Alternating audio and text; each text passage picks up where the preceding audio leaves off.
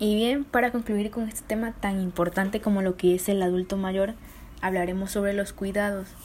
Como bien sabemos, en la actualidad se ha incrementado la esperanza de vida de las personas, en especial las personas de edad muy avanzada, ya que han perdido parcial o totalmente su independencia y requieren de mucha ayuda y apoyo. Esto a causa de las enfermedades crónicas degenerativas. Es por ello una necesidad primordial para la sociedad el apoyo de la familia o de voluntarios que sean capaces de cuidar al adulto mayor.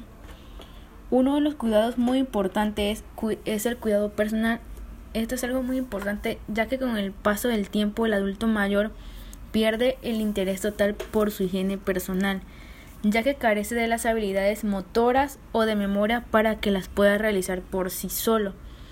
Otro cuidado es en la alimentación. En la cuestión de la alimentación, la recomendación es que si el adulto mayor tiene una dieta sugerida por el médico, la sigamos puntualmente y no cambiemos nada. Otro de los cuidados es, el, es que el, el adulto mayor participe en actividades sociales y tenga una mejor convivencia para que no se sienta solo y podamos evitar algún tipo de trastorno.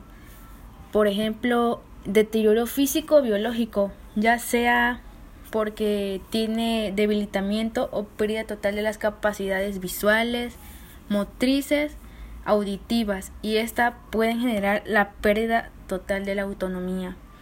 Otro de los cuidados es que llevemos un control total de sus medicamentos, llevar a cabo lo que son sus vacunas para evitar que el adulto mayor se enferme.